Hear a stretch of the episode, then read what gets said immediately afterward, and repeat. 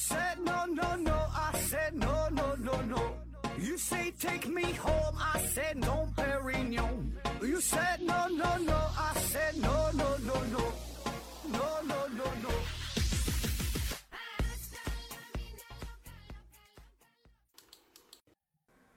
拼命探索，不计后果。欢迎您收听《思考盒子》，本节目由喜马拉雅平台独家播出。呃，这一期啊，咱们聊一个与语言有关的话题。问题呢，来自于 K 问陈，他说想问一下，古文里的通假字，我们现代人能用吗？还有音译外国人人名的时候啊，我们能够使用自己觉得好的版本吗？思维盒子回复说呀，好像不能。哎，现在呢有语言标准，必须按标准来。呃，但是也有例外啊，说 NBA 有个叫隆多的后卫，当时各大媒体的音译也不一样。呃，两个事儿哈，一个是关于通假字，一个是关于外国人的翻译啊。那咱先说通假字的事儿哈。你一说到通假字呢，我就想到上初中、上高中啊，学学习语文哈，语文老师就讲说哪个哪个字儿是这通假字儿啊。当时也不太明白，就感觉啥通假字儿，这就是古人啊写字儿啊写错了啊叫通假字儿是吧？凭啥他们写错就叫通假字儿，咱们写错就是就是错字儿啊？像呃《论语》当中说有朋自远方来，不亦乐乎啊？写的不是不亦说乎吗？我写错了是吧？还有像那个蒲松龄，蒲松龄有一个写的叫狼啊，狼说。一途晚归，担中肉尽，只有剩骨啊！途中两狼，罪行甚远。途具偷一骨，一狼得骨子，一狼仍从。哎，那么这里的只有剩骨，它那个“止”是停止的“止”啊，但意思呢，就是就是只有就就就剩下这剩的骨头了。这明显就是蒲松龄当时就写错了嘛。当时不是很理解啊，没办法，就死记硬背，人说啥就是啥。呃，后来呢是等我考大学的时候，因为我是学这个汉语言文学嘛，报考了相关的专业，然后呢对通假字有了新的认识、新的呃理解。那么这个通假字啊，它为什么会有通假字呢？它并不是因为古人或是有意或是无意的把这字儿给写错了啊，它并不不是这样的啊。最主要的原因是啥呢？因为古代的汉字吧，相对来说是比较少。就是汉字的形成，它不是一天两天的事儿啊，它不是一下子谁就造出了五千个汉字、八千个汉字，说你们用吧啊，这些叫汉字啊，它不是。任何一种语言的形成，的都是一点点儿逐渐的积累、逐渐的丰富沉淀啊，需要一个漫长的时间啊。具体多长时间呢？咱说现在语言它仍然在发展。对吧？仍然有一些新的词语出现啊，所以呢，这一定是一个一个一个这个漫长的过程啊，时间很久远的过程。所以呢，越是久远的过去那个时代，汉字相对来说是比较少。那么这古人他想表达某个意思的时候，就会觉得词穷。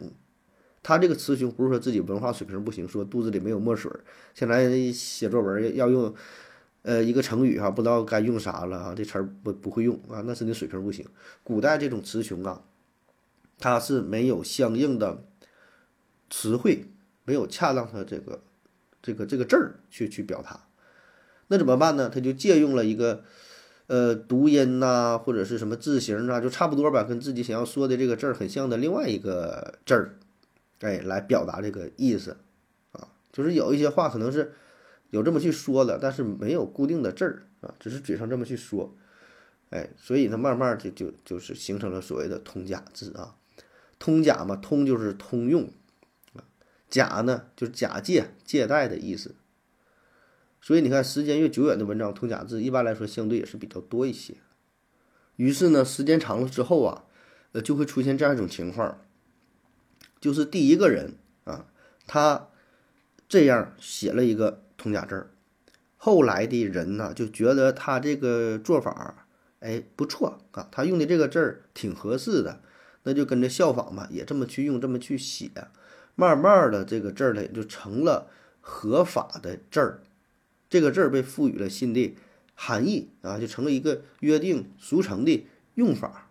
比如说啊，咱说看见的见这个字儿啊，看见的见，这过去呢？就是通常啊，它是用当做这个现的意思，现出现的意思，像图穷图穷匕现，对吧？它写出来是图穷匕见，你看见这个匕首了，呃，图穷匕现，是吧？这是暴露露出来的意思。还有就才美不外现啊，就展现表露的意思。风吹草低见牛羊，出现的意思啊。然后你看“见”和“现”这两个字呢，也很像，意思上呢也有一些相通。那有人可能会说了，那有些字好像不是这样啊啊，有个词儿叫做“抱虎平和”啊，那写出来呢是“抱虎逢合”呀，两滴水加一个马。那这个“逢”为什么是个跟那个“平”有什么关系啊？因因为这个有些字儿它是存在着繁体字啊，现在已经被简化了啊，就是繁体的这个。这个平这个字儿啊，就是一个逢下边一个心，哎，就是这肯定都都是有一定这个关系来源的啊。那么还有一方面原因呢，就是古代是呃战争频发，经常打仗，很多古典书籍啊都没能很好的保存下来，或者说只残存了一部分啊，有一些就缺失了。那这些呢，只能靠着一部分文人的记忆啊，口口相传，重新完善、重新整理这些内容。这也就导致在修复的过程当中，会对原有的内容进行二次的创作，那保不齐就写错了一些字儿，哎，因为有一些词语确实也没有相对固定的用法，也没有什么使用规范标准啊，不像现在比较严格，对吧？会有一些所谓的呃官方机构认定说哪个词儿就得怎么去写，怎么去用，你不这么去用啊，那就不行啊，特别是一些官媒啊，有着严格的规范。那时候没有那么多讲究啊，愿意怎么写就怎么写。那么还有一个原因呢，就是有可能是真的就就是写错了哈，确实作者就写错了。毕竟过去的印刷技术也不是特别完备，那不像现在对吧，都是批量生产的，这印刷机咔咔这么印啊。你过去呢，就算是大文豪，你写小说，你想发表一部小说，也没有现在的什么这个三审三校的制度啊，就是比较随意吧。那么有一些错字代代相传，也就传到了现在。那么回到你的问题，说这个古文当中的通假字啊，咱们现代人是否也能用？那这个就得看你，呃，是处于一种什么样的使用场景。那你要说能不能用，当然能用啊，你愿意怎么用怎么用，你愿意怎么写就怎么写呗。你说你自己写一篇日记，你你全篇都用通假字，你自己能看明白就行，对吧？你愿意用什么字儿用什么字儿，愿意怎么写怎么写，没有人管着你。别说通假字儿，你在这就是就用错字儿。你你你你那么去写也没人管你，谁谁管你干啥是吧？但是呢，在有一些场景当中，那就有一定要求了。比如说高考，那高考那是有标准答案的，你写的跟标准答案不一样，那就不得分呗。你说让不让用？那也让用。那你愿意那写，你就偏偏那写。你说就不想得分，我想得零得零蛋，那你就写呗。还说那不抬杠吗？是吧？所以分场景，包括说工作当中正式场合，你给老板呈现一个季度报表，一些这个文书。一些合同、一些文件，那你说能不能用？那就不能用呗，对吧？对吧？还一些官方媒体，你说新闻联播能不能用？那就不能用呗。那保证是有一定要求的呀。那个字儿规范的写法是啥？新华字典上怎么要求？那就按那规范来呗。啊，但是你自己写那就无所谓了。你自己写日记、自己写文章、自己在你的空间发表内容，那你随便怎么去写啊？顶多别人说你不不规范，哪个字写的？写的不对啊，但没人强迫你说这个犯法了，这字写错了给你枪毙啊，那不至于，对吧？不就是这个理儿吗？这东西没有啥，就是就是说能还是不能啊？那么我觉得呀，就是对于通假字这个，就这这个这方面啊，就是语文当中呃一些教育吧，呃多多少少有一些缺失啊。反正我上学那阵儿呢，对于通假字儿，它的深层含义呢，并不是特别了解。这个具体什么原因呢？有可能啊，咱说是我所在的学校，我的这个老师啊教的不到位，他水平不行，或者是说我个人学习的学的不到位，当时人家教了就不知道了啊。反正上学那阵儿，我对于这个通假字是存在着很多的误解啊，当时也不太明白具体怎么回事儿啊，只是觉得说通假字真就是古人写错了啊，然后呢还很不服气嘛，就是。一直就更着更的，就觉觉得凭啥古人写错了就叫通假字，咱写错就不行，是吧？很多人会带有这种情绪去学习啊，他就不太不太接受啊，然后还觉得说，那你既然古人写错了字，为啥现在不改过来呀？对吧？让咱学习正确的呀，你怎么就错字让咱学？那学学啥呀？啊，其实这这事儿你现在想一想，为啥人家教科书上要有保留这个通假字呢？没有给它完全更正，不管是出于什么原因，为什么不改呢？道理很简单，就是咱学习语文呢，并不单纯是把它当做是一种工具啊，里边呢也包括历史啊，特别是对于呃母语的学习，就是你学习汉语啊，跟外国人学习汉语那是不一样的，你。中国人学习英语和人家英国人学习英语也不一样了，啊，叫文史不分家，就是文化和历史它俩是一脉相承的。所以呢，我们在学习这个汉语的时候，也要对中国的历史啊有一定了解。所以你看，如果你呃就是学习外语也是，如果是简单的学习外语，那就是背一些语法、背一些单词就完事儿了。但是你真想说的对一种语言有着更深入的了解。啊，或者说你学这个专业，保证会对这个国家的历史有一定了解，甚至是其他方面的一些文化啊、民族的特征等等都需要了解。哎，所以呢，咱说咱学汉语学习这个古文也是如此啊。你通过这个语言的学习，能对古代的文化有深刻的了解。你知道当时这个人就是古人他们是怎么写的，他们是用的什么词儿。所以呢，你这样的话才能更加全面、更加深刻的了解当时的场景。这就是为什么没有把这个所谓的你理解的错字给改过来啊。但是不得不说哈，就是教材当中可能这方面做的也不是特别到位吧。我不知道现在教材改成啥样了。反正我记得，反正我那阵是没学太明白啊。咱也不能把这事都赖教材吧，各方面原因吧，就是有一些这个注释可能也不是特别特别全面。然后呢，有一些老师可能他自己可能不是特别懂啊。简单粗暴的就告诉学生，这个记住完事儿了啊，这个考试考啊，这个考试就是可能不考啊，就不是重点，不用管了啊，也也没没有办法，应试教育为了考高分嘛，很多事儿你懂不懂呢？你按人说的去做也就完事儿了，哎，所以呢，这也就造成了，就是我们会有一种错觉，就是叫叫这个厚古薄今，就觉得凡是古人写的东西呢，都是奉为经典的啊，错字都原封不动的这个保存下来了。所以我就说嘛，这种情况可能会让一部分学生内心他产生一个这个逆反的心理。那么这个就是关于通假字的事儿啊。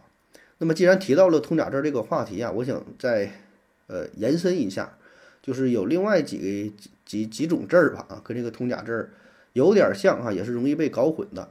哎，有古今字、异体字、假借字啊等等，咱分别唠一唠啊。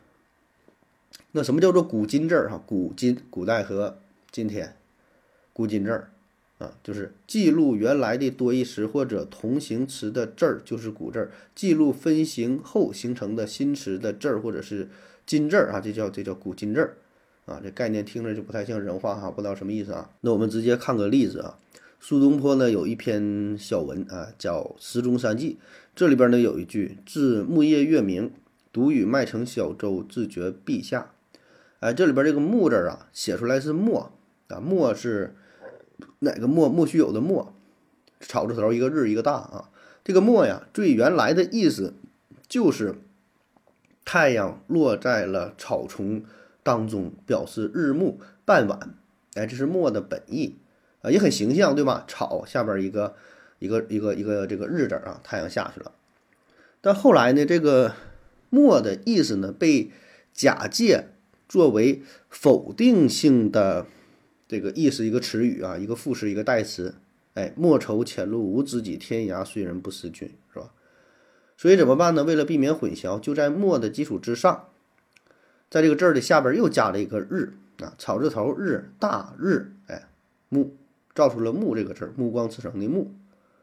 然后呢，目这个字儿呢，就来表示日暮的意思。而原来这种写法，就咱说的现在。墨这个字儿啊，它就代表一个否定的意思，那就是墨和木，这就是一对古今字儿啊，它不是通假字儿。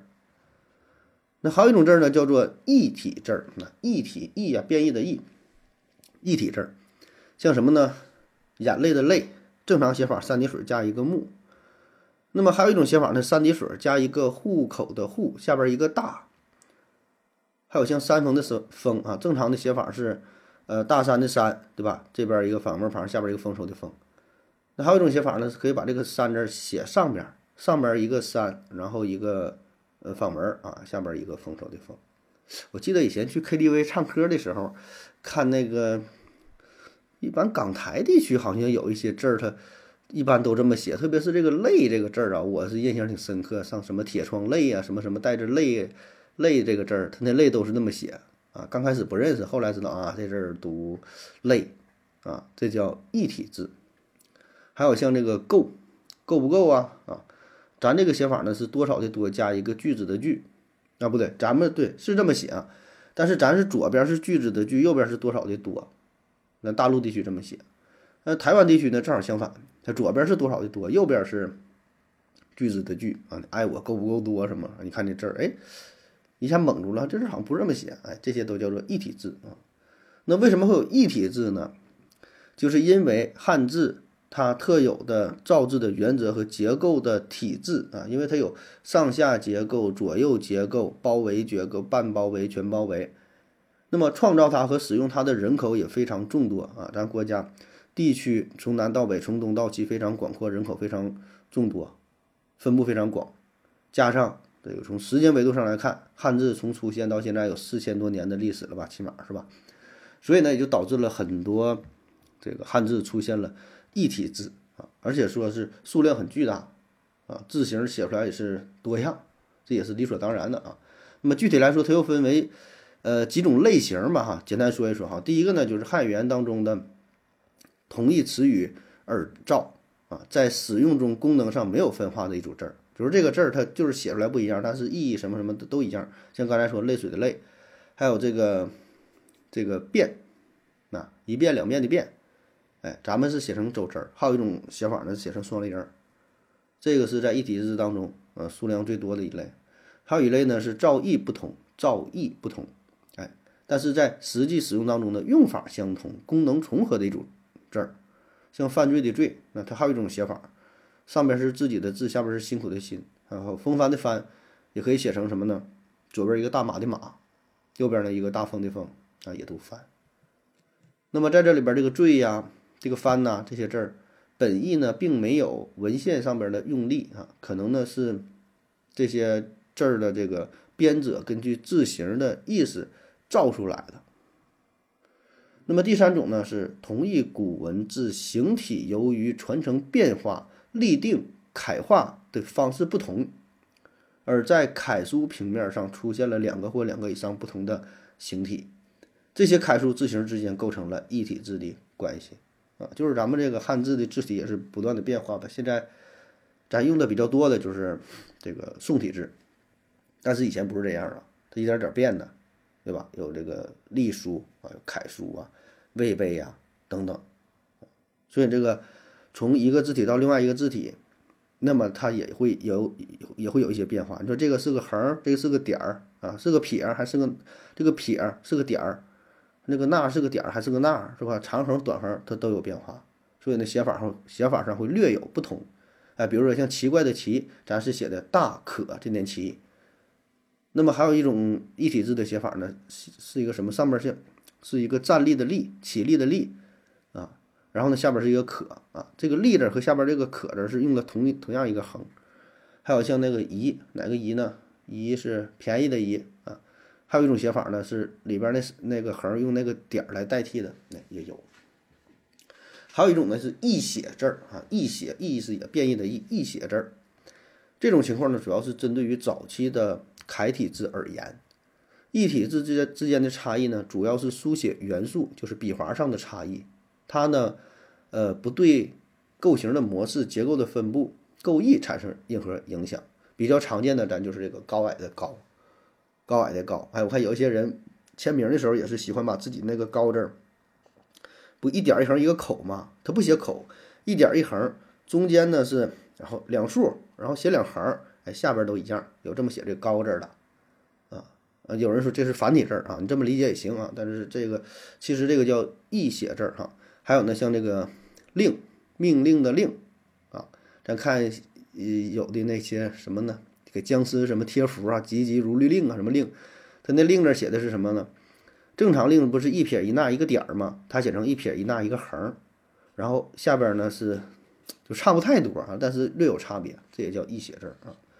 还有一个呢叫做俄写字儿，俄呀，就是讹传讹写，呃，言字旁加一个画，俄就是就传错了啊，俄写就是在传抄和书写过程当中，这个字儿字形发生了变化。啊，一般来说，这“俄”字呢，有的也是是不看成一体字儿啊，但是呢，会就是因为它用的比较多，很多人都这么去用，慢慢呢，也就是把它归为一体字儿这一种嘛。比如说像“密”啊，寻觅的“觅”，正常是什么呢？呃，一个撇三个点儿，下边看见的“见”啊，但也有写成上边呢写成这个“不”啊，“不”就否定啊，不行啊，不让。它不也？你看这“不”字不也差不多嘛？相当于上边那一撇儿，它改成了一横；三个点儿呢，它改成了一个像个小字似的，下边还是看见的“见”啊，有这么写的。当然，对于咱们普通人来说嘛，也不用太太纠结吧，也不用记这些概念嘛，大致了解一下呗。毕竟也算是咱们文化的一部分啊。那么需要注意的是呢，这个异体字跟繁体字呢不一样。哎，咱平时常见的叫繁体字，对吧？这个多少也都了解一点。大马的“马”繁体字那么写啊，“龙”啊繁体字是。那么写对吧？繁体字啊，这是这就不过多介绍了，因为比较常见啊，这个繁体字啊。那么咱们的这个汉字呢，其实是经过简化的啊。古人用的字儿呢，跟咱们现在用的字儿很多都不一样啊。其实也不用说太太久远的古人，就是咱们现在用的汉字呢，是在一九五六年啊，一九五六年有一个简化的过程啊，五六年之前。他们用的字儿就是咱说这个繁体字儿，哎，那现在也有人用哈，现在港澳台地区啊，呃，这新加坡呀、马来西亚呀，它有很多华人生活区，他们还是用这个繁体字儿啊。但咱大陆呢，主要就是用这个五六年简化之后的这个汉字儿啊，这这这个这个简化字儿啊。那还有一种呢，叫做二简字儿哈。说到这个简化字儿，那就还有这个二简字儿。啥叫二简字儿？就第二次汉字简化方案。咱说之前不简化一回吗？这回更简化了啊。但这回这个简化吧。咱现在回看呢，这简化的不是特别成功哈，有点太简了啊。举个例子，像停车的停啊，停车是吧？停车坐爱枫林晚是吧？就是停车嘛。有这现在一些停车场也是，特别是手写的啊很简化的，它写成了搭立人加上一个丁，就很简单对吧？搭立人一边一个丁，就一横一竖勾完事儿了。丁呢是哪个零丁啊？零丁那个丁啊，这字儿完它就读成了停停车场，反正你看也能看懂。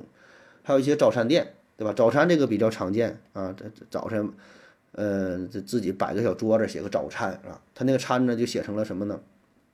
就是早餐的餐的左上角那个字儿啊。那个字儿呢，其实确有此字儿啊。这个字儿呢是读成恶啊，读成恶。恶是什么意思呢？《说文解字》当中说恶啊，裂谷之残也啊，这个叫这个叫恶啊。但是是慢慢用的多了嘛，也把它。呃，衍生出了这个早餐的餐的这个意思，就是简化啊。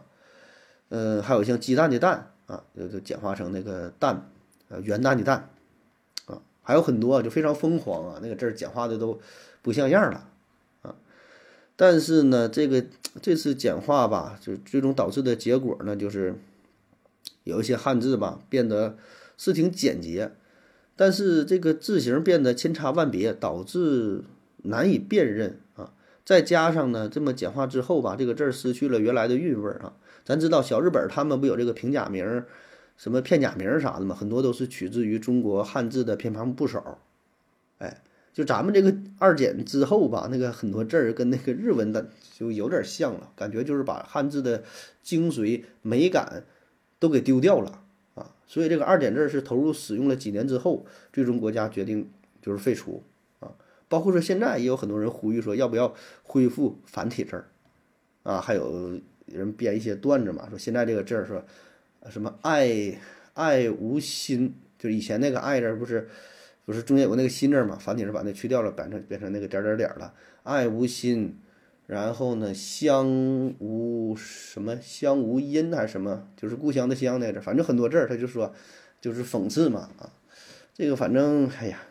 这个文文学上的事儿啊，这也没有什么标准答案，是吧？各有各的想法啊，就是是否恢复这个这呃繁体字儿啊。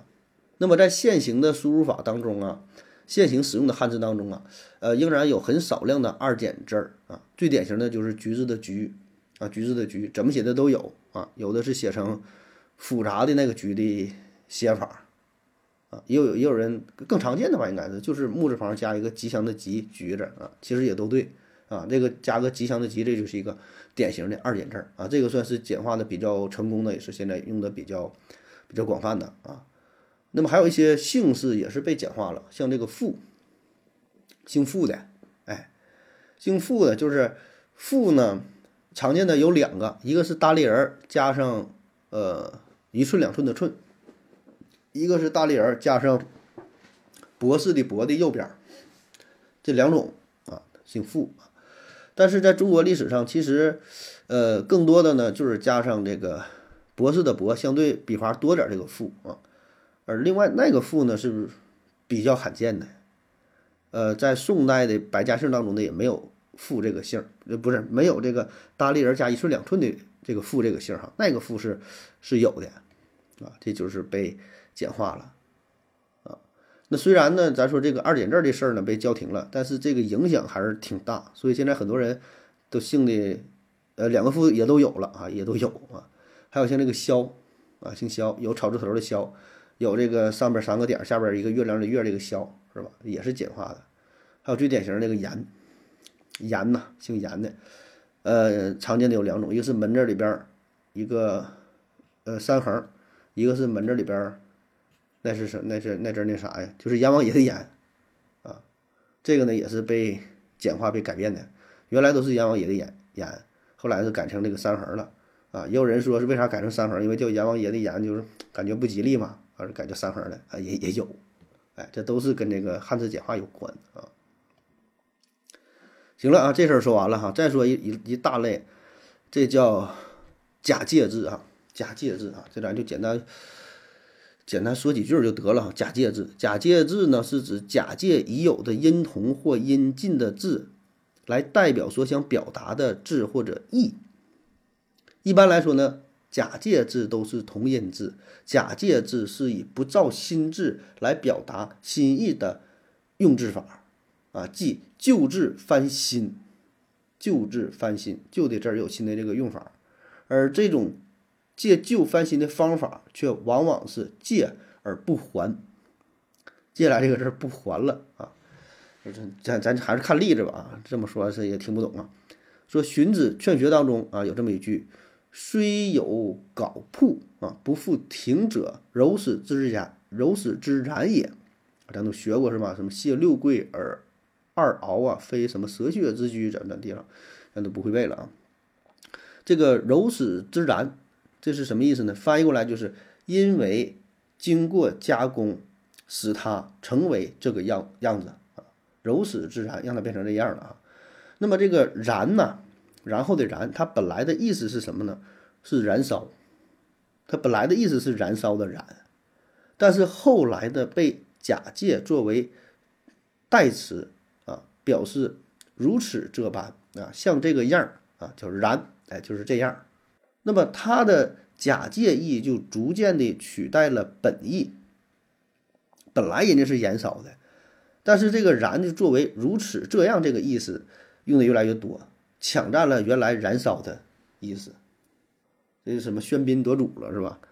那么后来怎么办？哎，人们就造出了，呃，现在用的“燃烧”的“燃”这个字儿，就是在原来这个“燃”的基础上加了一个“火”字，表示燃烧，就是它的新的意思，它的新的意思占据了原来这个字儿，然后又创造出了呃另外一个字儿来表示原来的意思啊，这个“燃”就是一个假借字儿。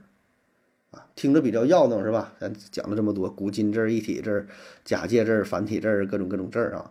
这东西呢，反正我觉得听着也也挺有意思啊，也算是对，真是对古代的一些文化呀、汉字的变迁呐，有了一定的了解哈。所以说也是挺有趣儿，没事儿研究研究这些字儿哈，其实挺有意思的。你看这玩意儿以前人怎怎么写的？这个这个甲骨文呐、大篆、小篆呐，是吧？魏碑隶书啊啊，那什么一代一代的变化。啊，那个不断的繁衍，又赋予了什么新的意思啊？其实挺有意思的，拿出来说一说。行了，咱汉语的字儿，汉语的事儿啊，就说到这儿了。下面咱说说有外国人名翻译的事儿。他的第二个问题说，音译外国人名，我们能够使我们我们能使用自己觉得好听的版本吗？啊，呃，关于外国人名翻译嘛，这个问题回答的不止一次了啊，我能记住的两三次应该是有，有长篇大论的，也有短篇简单去说的哈。那又问了啊，又问，问呢就跟你说一说哈，那简单回答吧啊。那么能不能使用自己觉得好听的版本啊？这事儿呢，可还是那句话，可以保证是可以，你愿意咋用咋用哈。但是呢，一般来说，它有一个相对约定俗成的要求啊，特别是一些固定的名儿。你看哈，咱们起名儿吧，说是随便取随便起，对吧？什么字儿也也都行。但有一些是相对比较常用的、约定俗成的啊，比如说这人叫什么建国啊，这人呢叫什么卫东啊，这像现在叫什么志轩啊，什么一鸣是吧？有一些。小组合，大伙儿呢习惯这么去用啊，像以前叫什么艳华，什么这个桂芳，啊，什么这个坚强啊，什么什么大伟，什么什么都有这种。那外国也是啊，外国也有约定俗成的，就就詹姆斯啊，这叫叫杰克，啊，这人叫汤姆，啊，这人叫玛丽啊，这人叫什么什么穆罕默德啥的，他也都是相对固定的用法。相对固定的都是就用这个这个名了啊，当然你愿意自己创新那也行，你随便说用点什么，像咱说用点罕见的汉字也行，但常见的其实也就这么多。所以呢，对于这种比较常见的字儿，它基本是约定俗成的。汤姆它就翻译成汤姆，而且这两个字写出来就是喝汤的汤，那个母就是女字旁加公母的母。杰克写出来就是杰杰出的杰，哎，加上一克两克的克，它就是这么写。如果外国人这个名里边有这个汤姆了啊，汤姆汉克斯什么什么杰克谁谁谁的哈，他翻译过来，那你不用合计，基本就这么写啊。当然你想创新也可以啊，但一般他你就约定俗成了嘛。还有一些呢，像那个名人、伟人啊，这些名呢也是约定俗成的，固定就这么去用啊，也不再改变了。比如说马克思，你说马克思这个诗写出来就是。思想的思就思考的思，就思考盒子哈，就这个思。那恩格斯呢写出来那就那个思。你说这玩意儿上哪讲理去？没有什么道理啊！就最开始是这么翻译的，那就形成了。那那你说你你你在看这篇文章，你翻译时候，你把马克思写成了另外一个诗，行不行？也不能说不行，你愿意咋写咋写，对吧？还是那句话，你写日记没人管你啊。你要是说写一些官方的文书，你去以后到新华社工作。你翻译成什么东西，把马克思名写写错了，那扣你钱呗？你说能咋的啊？然后呢，对于一些新进的名人，啊，所谓新进的名人，比如这人原来没有名，他慢慢混出名了，那他翻译这个名呢，呃，也是有一个大的这个原则，就是翻译有这个对照的表，那这要求更高的、规格更高的，还要征得本人的意愿。咱就比如说啊，刚才那个朋友举的例子是隆多，是吧？咱比如说像那个库里是吧？NBA 打篮球厉害，投三分厉害。那库里你说怎么翻译？人家现在翻译的是车库的库里边的里哈，车库里边哈库里，你翻译成内裤行不行？内裤的裤，内裤里边行不行呢？那也行啊。但人家知道这个含义之后，可就不太愿意接受，对吧？说你们中国人那个翻译翻译成这个库里了，那不太好。你给我换个字呗，挑个好听的，对吧？甚至说你给我翻译那个酷，非常酷的酷，对吧？酷刑那酷，这这多酷啊！我我想要这个。对吧？这玩意儿都在商量啊，但是一旦确定之后，基本就不会再变了。你今天叫这库里，明天叫那库里，那也那就不不好耽误事儿啊。所以一定一旦固定下来之后，这个起码是官方的播报，呃，轻易不会再变。哎，但是话说回来，如果你自己你无所谓，愿意怎么叫就怎么叫啊。包括咱现在很多这个新媒体呀、自媒体呀，呃，写一篇这个文章、视频也是用的名儿也是。比较混乱嘛，咱说，像以前那个奥巴马，也有翻译成欧巴马的呢。刚当总统那阵名没确定嘛，这后来慢慢固定下来就叫奥巴马。还有像这个马斯克啊，有叫埃隆马斯克的，也有叫啥伊隆马斯克的，还有像特朗普，也有简称叫川普的，对吧？互联网上都这么叫，但人官方不能，官方就叫特朗普。还有像那个普里格金啊，就是头一阵儿那个坐飞机摔死那个。啊，普里戈金，我记得以前翻译成叫普里戈金，但后来呢，不知道为啥，整个互联网上都给它翻译成叫普里戈任了，任呐，原来是金天津的金，后来改成任任务的任了，哎，那你说这个改变是咋回事儿？其实也也就是一个官方的认可。最开始他就是一一一个一个一个厨师的身份，对吧？说普京的厨师嘛，他不太有名儿，然后官方报道也是比较混乱。后来慢慢就确定下来了，哎，人家说就就叫叫这个普里戈任啊。当然，咱民间自媒体你愿意咋叫咋叫，普里戈金也行，普里戈任也行。但媒体的报道那不容半点马虎啊。所以呢，在一般情况下啊，咱说这种翻译，那还是尊重官方的要求呗。对吧？你要是作为这个自媒体也好啊，什么平台也好，那有规范的翻译咱就用呗，啊，当然你不愿意用呢就不用，啊，用了我觉得还是对，呃，不管是这个人，还是说对方的所在的这个国家，还是说人家这种文化，我觉得也是一种尊重，哎，互相尊重啊。翻译这个事儿讲究的信达雅。啊咱们这个翻译呢，很多都是音译。那么在音译的这种情况之下，汉字当中相应的这个音，那会有很多字儿，每个字儿代表的含义也各不相同啊。有偏于褒义的，有偏于偏于这个呃贬义的，也有一些是相于相对于中性的。所以呢，就就这样也是，就你翻译这个人，这人是个杀人犯怎么翻译？这人是个科学家怎么翻译？里边用的字都有讲究。哎，这是男的女的那也不一样，是吧？像那个呃俄罗斯的。呃，像像那些你翻译成什么什么娃是吧？什么什么什么耶娃，什么什么娃啥的，你对对，还有什么什么夫是吧？男的女的，它都有一定倾向啊。所以这个里边很多讲究，你看，你要说这个深往下深挖呢，很多讲究，很多规则，但咱知道一个大的这个方向，大的规则也就可以了啊。好了，以上就是今天的全部内容，感谢各位收听，谢谢大家，再见。如果你也想提问的话。请在喜马拉雅平台搜索西西弗斯 FM，在最新的一期节目下方留言即可。回答的可能比较慢，不要着急哟。